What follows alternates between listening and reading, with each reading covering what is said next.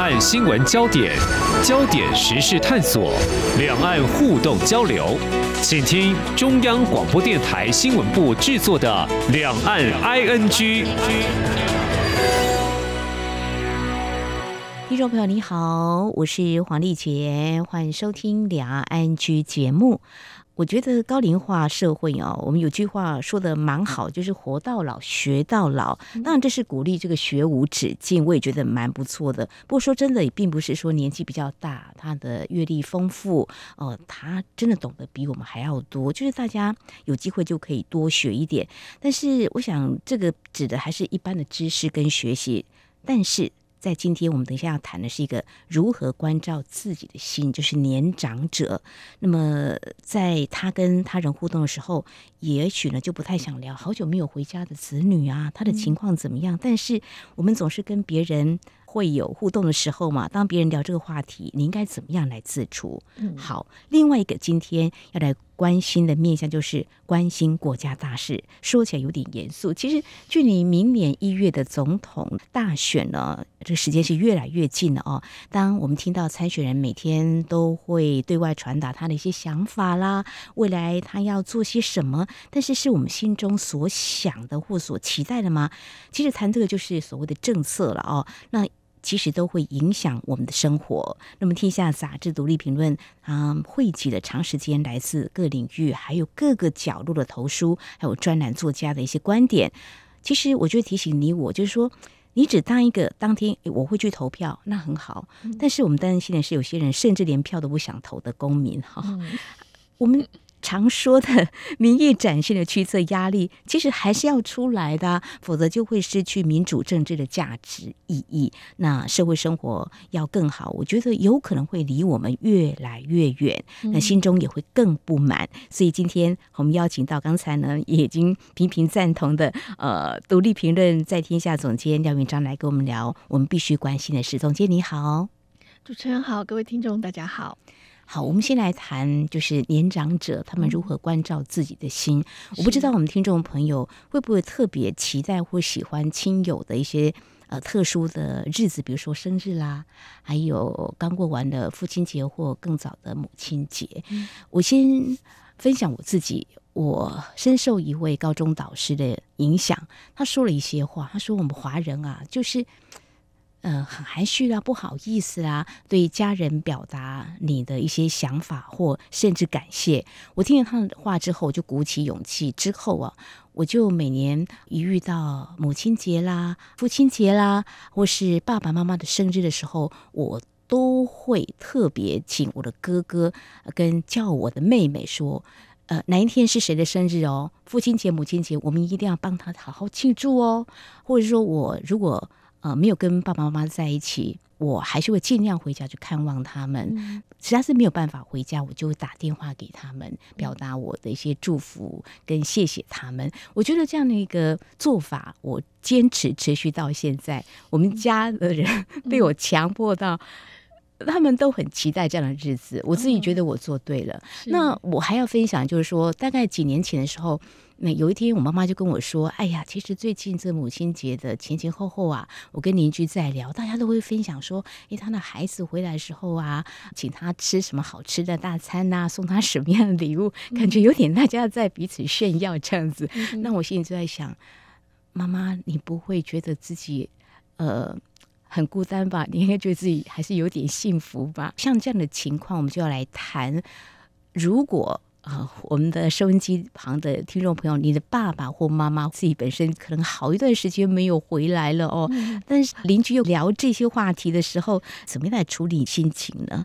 好，专家提解方，其实我吓了一跳。嗯、我原本以为华人才会有这样的问题，想不到一个西方的作者他出了一本书，就是怎么样跟大家相处，也聊也分享他们的幸福感。总监，嗯，嗯是是，对，其实这本书很有意思哦。这位作作者是一位西方人，那就像刚刚主持人提到，就是说很多人都会觉得，哎，西方人不是很个人主义吗？他们不是小孩十八岁就把他们赶出门了吗？嗯，为什么他们还会很介意说，哎，廉假或假日、节日的时候，成年子女有没有回来看父母这件事情？哦，不过其实，在西方社会是这样，就是他们的个人主义的确是有的，就是这种很强调个体的这个独立思考，然后呃，他们必须要自己呃自力更生这样子的概念。不过呃，每个地方的文化还是有一些些不同，特别是在这种强调核心家庭的这样子的社会里，嗯、其实父母跟子女的关系是很亲密的，嗯、所以。在这样的情况下，其实反而是节日、生日、子女的婚礼、孙子女生日这些毕业典礼，他们都是很重视的。那我也有朋友啊、呃，他其实也是跟西方人结婚。那其实，在欧洲、在美国，甚至在北欧，其实都是不太一样的。比如说，我曾经有嗯北欧的朋友分享，那就很像我们想象中的外国人，他就说。呃，他跟他婆家其实住的非常的远，一年大概只会见一次面，嗯、就是圣诞节的时候，他们会举家回去婆家住几天。嗯，可是结婚了十几年之后，后来就慢慢意识到说，哎、欸，其实她的婆家是可以接受她不回去这件事情。嗯、对，那你就想象哦，这就像是一个媳妇，哎、欸，在台湾 这个农历年的时候不回婆家的这个概念。嗯那他就说，他后来就尝试了一次，他就说：“哎、欸，这个假日我想要留给我自己。嗯”他就跟他儿子和先生说：“你们自己回去。哦”他就打电话给他公婆说：“我很想念你们，可是这个假日我想要一个人静静的待在家里整理我自己。”哦，对。所以他公婆就说啊、哦，我们会很想你，不过呢，呃，没关系，你自己的心情是最重要的。如果你想要一个人静一静，那就是没关系，我们会想你，但是还是希望你好好的、愉快的度过这个假日。所以他那时候告诉我这件事情的时候，我就非常压抑，我说哇，这个是很正常的现象吗？他就跟我说，可能在北欧也许是正常，但是我也有呃。就是跟美国人结婚，或者是可能是呃比较传统法国人，或者是其他地方，那那就不是。那他们就说哦，比如说法国或者是意大利这种很重视家庭价值的，嗯，这样子的家庭，他们几乎所有的亲戚的生日，然后所有的节日，就是常常就需要回去聚会聚餐，然后媳妇。呃，其实不一定要做很多家事，可是你基本上回去之后，婆婆也会期待你跟她一起做饭，或者是一起上街，或者是做很多的事情。嗯，嗯，嗯，所以我们也才发现说，哦，其实他们是很在意。这样子的节日，那特别是节日如果没有团圆的时候，大家都以为团圆是华人的概念，嗯、那其实，在西方也是，嗯、对，甚至呃，西方还有像是在婚礼上面，嗯、他们会希望父母都可以出现。这篇文章就在谈说，哎，可是当你遇到你的孩子节日都不回来的时候，嗯、那大家也会问嘛，因为其他的可能亲朋好友或者是邻居亲戚就说，哎对，为什么你的小孩没有回来啊？你的孙子女怎么样啊？嗯那这边就来谈说，其实，在这样的社会，而且现代当代社会的家庭关系，老实说，也没有再像传统过去那样子的那么强而有力。那也有很多家庭，他可能在很早期的时候，也许就已经分居或者离婚，啊、对，然后或者是重组家庭。嗯、所以，到底什么样的团聚才是所谓的团聚？是 是是，对，对，我想形式变得很多元哦，情况也很不一样了哦。是，其实有时候在谈这种话题分享的时候，我通常是会很小心翼翼的，比较被动的。嗯、当别人在谈他的时候，我就静静的听。我们自己的朋友圈总是要相处，那分享别人的事情也不是一件坏事啊，哈、嗯。但是就是有时候，如果心里比较脆弱一点的话，就不免会啊难以承受吧。就是表面上装作很坚强，嗯、所以在这时候怎么样的方式回应会比较好呢？嗯、对，其实专家就会建议说，呃，如果是亲朋好友问你这样，你该怎么回答？比如说，哎，孩子过年没有回来。那就像在美国，圣诞节没有回来，我说哦，那你要怎么说呢？嗯，所以他有建议，就说，哎，如果你愿意讲的话，可以就是坦白，可能部分你愿意说的部分，嗯、你可以谈谈一点点的心事，就是也不需要说谎。他的意思就是建议说，你不用假装小孩还是。跟你关系很亲密，就是不用替小孩说谎，可能某种程度就是承认说，对他们没有回来，嗯、那为什么没有回来？可能可以稍微说一下，或者说说自己的感受。嗯、对，他的建议是说，就是你不用把这件事情呃视为是自己的错误。嗯，嗯好，这边我补充一下，有一次跟一个朋友在聊，就是他的孩子呃有机会就是在他求学阶段就先送到美国了，嗯、那现在也发展的不错。不过他后来跟我说一句话。他说：“孩子是有好的发展，嗯、但是呢，亲子之间的缘分就变淡薄了。是我听的其实还蛮难过的。我想在台湾有不少望子成龙、望女成凤的父母亲，嗯、呃，会让孩子有一个他认为比较好求学或是一个发展的环境。嗯，可能不局限在台湾，在海外有很多国家，他们会鼓励他们的孩子勇敢去追求。是，但是我的这位朋友跟我说这句话，让我觉得，如果我的孩子也有这样的机会的时候。我会鼓励他吗？还是 我就会让他留在台湾，在我的身边，我常常可以跟他见见面。是，我觉得这个对父母来讲真的是一个非常为难的事情。嗯、我自己身边刚好有两个这样子的例子哦，就是呃，一样都是大学毕业就出国，就两位都是女性，就是朋友。有一位是他的父母非常非常希望他出国，然后因为他父母。自己当年也是非常聪明、会念书的人，但没有机会出国，所以他们为他预备了一切，然后想办法极力把他送出国，鼓励他念到博士。这两个朋友都念到了博士，女博士。然后都是念科学的，然后但是其中一位呢，就是他去到美国之后就很少回台湾，嗯，对，然后反而是他父母会去看他，然后都在那边结婚生子。但是另外一位是父母从小就鼓励他们，他也出国念书，可是呢，很有意思的是，他跟他父母是每个月还是每个礼拜写家书，打那个岳阳电话太贵了，所以他们就写信，然后偶尔也打电话。嗯，那当然到了现在，嗯。我这两位朋友都大概是五十多岁，所以他们其实都已经出国三十多年了，嗯、就是二十岁 就出国。那有一位可能回台湾的次数不超过五次，嗯，然后最近他的母亲过世，其他也没有回来，嗯。然后呃，理由是因为其他的工作的确是走不开，然后再来是其他已经离开台湾太多年了，然后这么多年来，其他父母就一直跟他说：“不要紧，你不用回来，没关系，其实家里也没什么事。”然后他们反而是他们会去看他，他们去看他的时间也许比他回来看父母还要多，而且他们就鼓励他说：“你应该以你的事业为重，你的家庭为重。”嗯，所以呃，我见过他几次，但是每一次他就是十多年。才见一次，嗯，那但是他我我去参加了他母亲的告别式，然后他的哥哥就说：“哦，我妹妹没办法回来，但是呃，他非常感谢大家，就是但是告别式所有的费用，嗯嗯还有后来的餐会，全部由妹妹买单。嗯，那我们也都被邀请去用餐，大家一起聊天，呃，就是纪念他们的母亲。嗯哼，那个感触。”我我其实当下的感受是蛮震撼的，我觉得天哪，就是妈妈都已经走了，你都没有回来。他其实去年他父亲过世，他也没有回来。但是我知道他们并不是感情不好，那所以我就觉得哇，天哪，他已经彻底的变成了一个西方人了嘛。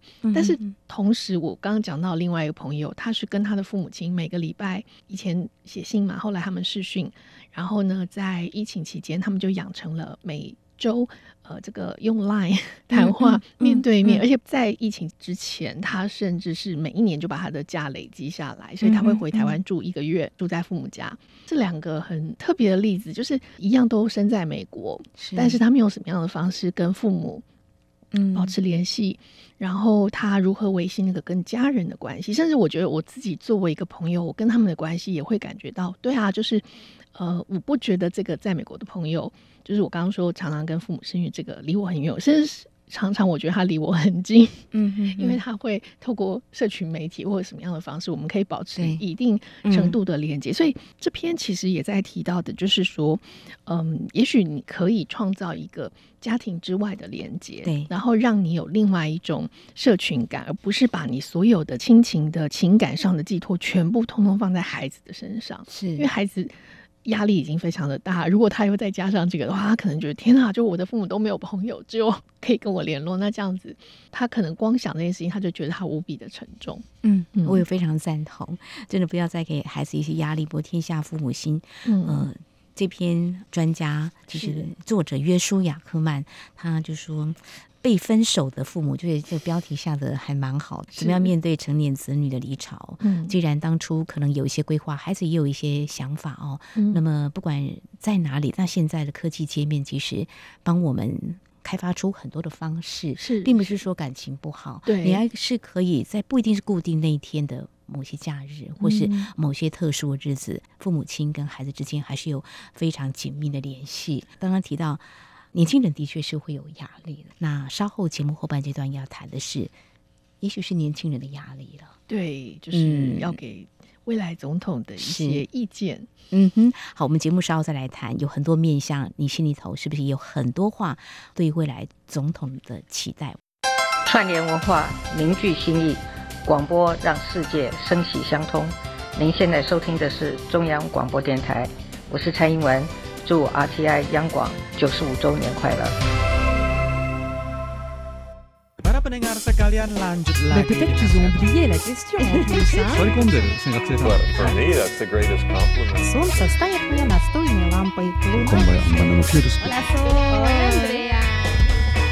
无论你在世界的哪个尽头，请你跟我这样做。Turn on your radio，央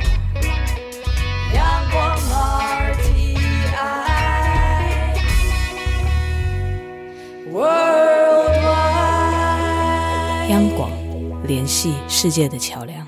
这里是中央广播电台，听众朋友继续收听的节目《两岸 ING》。我们节目持续访问独立评论在天下总监廖云章。云章总监接下来跟我们谈哈，最近你们杂志特别非常有心的，因为距离明年总统大选脚步近了哦，嗯、有一个告二零二四总统候选人书。因为最近实在有这个氛围，让我呃真的是有点深陷其中，是一个新闻工作者嘛，就是。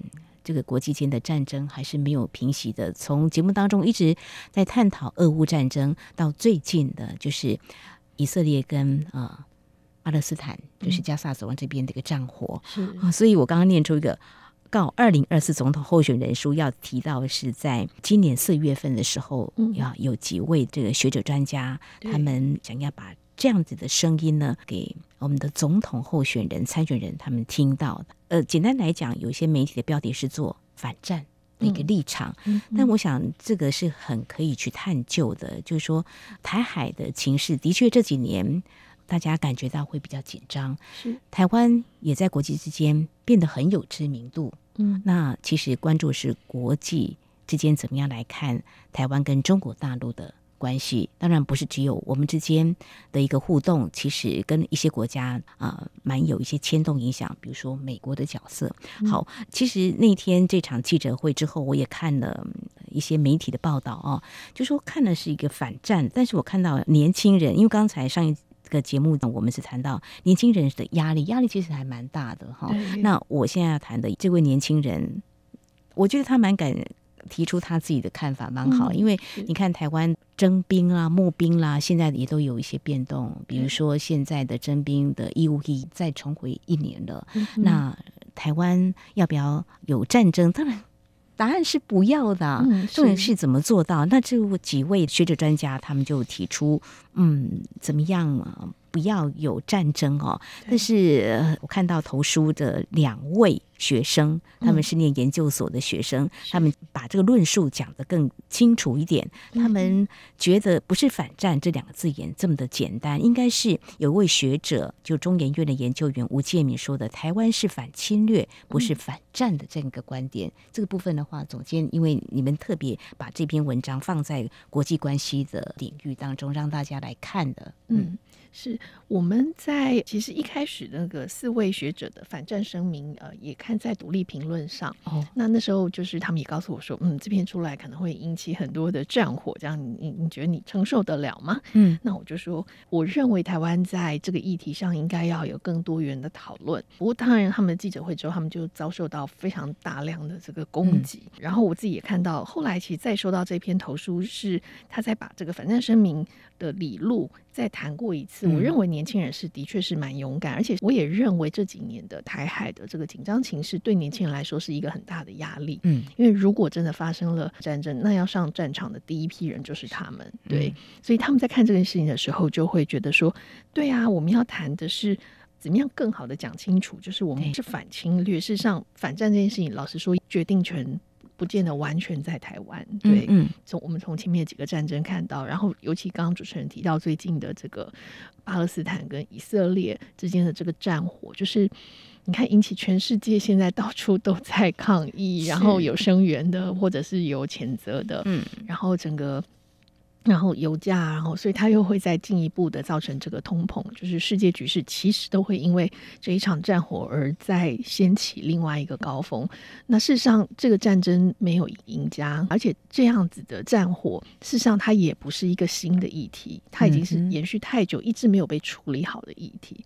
所以，当我们在谈和平是什么的时候，事实上，我认为和平的答案没有那么简单。因此，台湾需要这样子的讨论。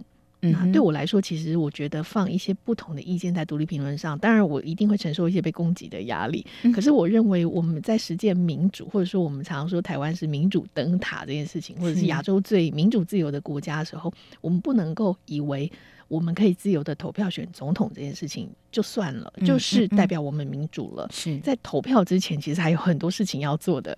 对，包括讨论，包括思辨，包括互相说服，嗯，包括去讨论出一个我们觉得国家要往什么方向去，然后我们要一个什么样子的国家，我们要一个什么样的国际关系，那不是少数人、少数的名嘴或者学者的意见，而是每一个人都应该要认真的思索这件事情。没有错，觉得我们现在还能够过着非常安心或你满意的生活，嗯，就是。没有国哪里会有家？呃，谈这个会觉得有点老套，事实上是如此啦。最近也有跟一些大学的一些老师在聊，那私底下他也谈了他对现在年轻人的一些看法。嗯，他说现在念政治的或是国际战略的年轻人不多了。我说怎么会呢？两岸的情势如此的紧张，更需要年轻人他们来正式关心。他说：“哦哦，你。”错了，现在年轻人的想法可不是这样。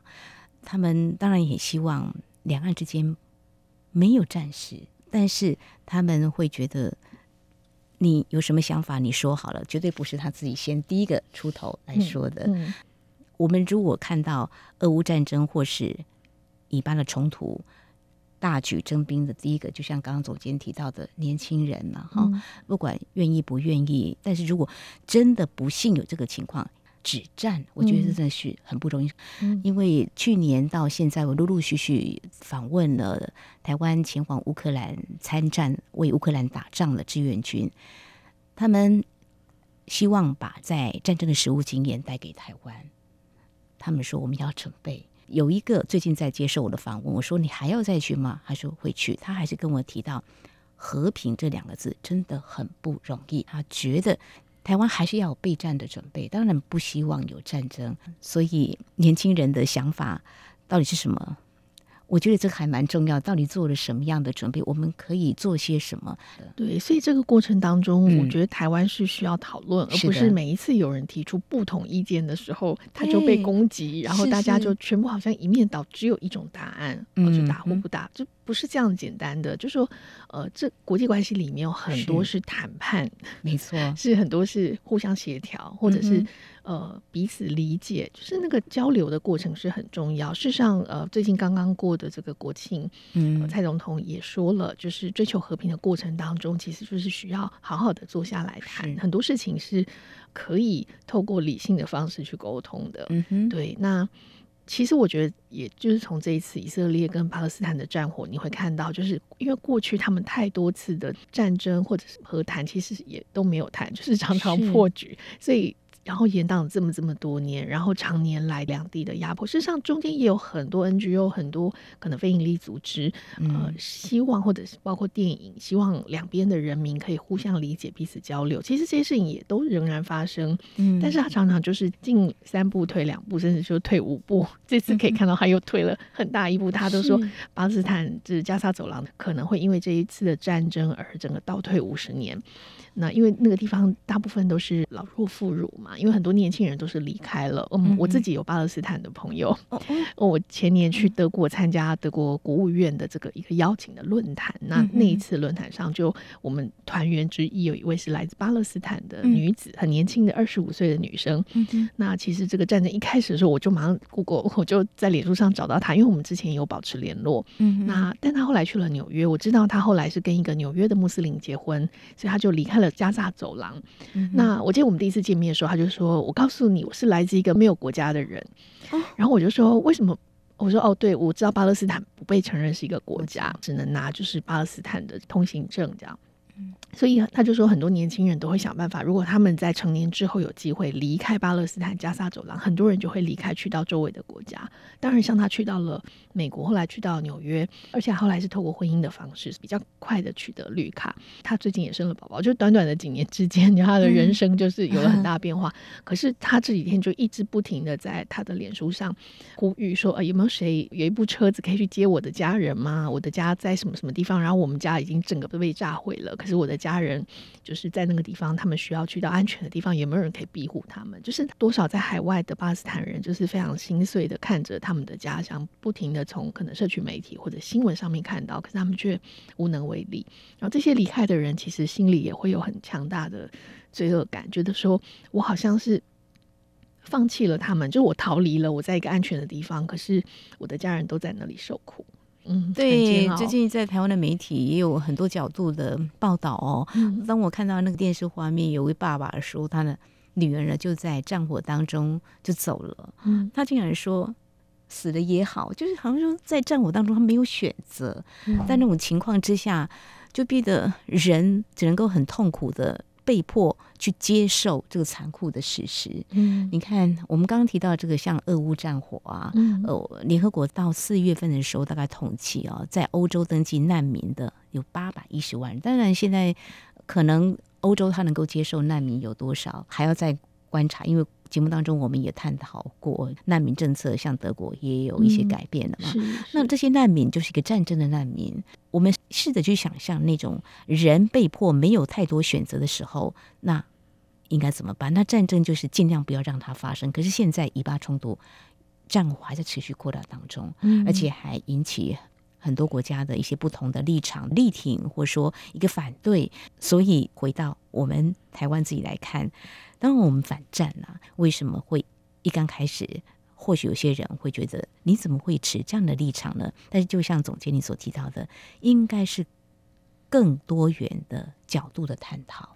对，而且是从一个比较长的历史来看，就说到底是呃中美台这三个国家之间的这个关系。因为台湾也有很多人会认为说，哦，那就是跟美国买武器，或者说美国会保护我们。嗯不过，你从俄乌战争就可以看见，就是你不太可能指望别的国家 来保护你。有一首军歌，自己的国家自己救嘛，哈。那也有人去分析美国对外的战略，从、嗯。二零二一年吧，他撤军阿富汗，因为打了二十年，后来他们的政策改变，到最近的俄乌战争，还有现在的以巴冲突，美国的一些做法，嗯，外界学者专家也在观察。是，那我们台湾专家学者，我也听过不同的角度解析啊，有些会说保持。等距的关系啊，比如说跟美国，也许很多人会期待明年未来的总统，嗯，他会怎么样把台湾领导到一个。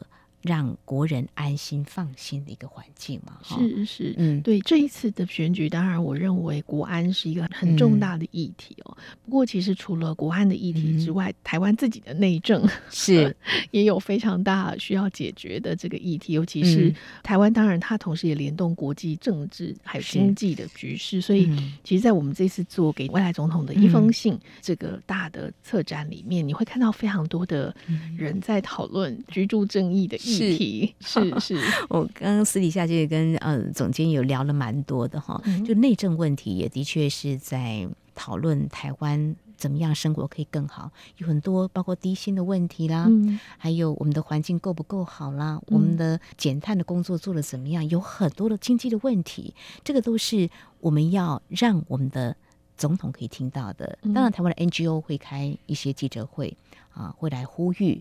那也许听众朋友，如果您也有话要说，不是你自己个人，呃，知道就好，你可以点醒大家的，嗯、也可以透过这个平台，对不对？是是，欢迎大家可以投书给独立评论在天下。嗯、对，好，我们就给未来总统哈，我们给他一些建议，还有一些时间。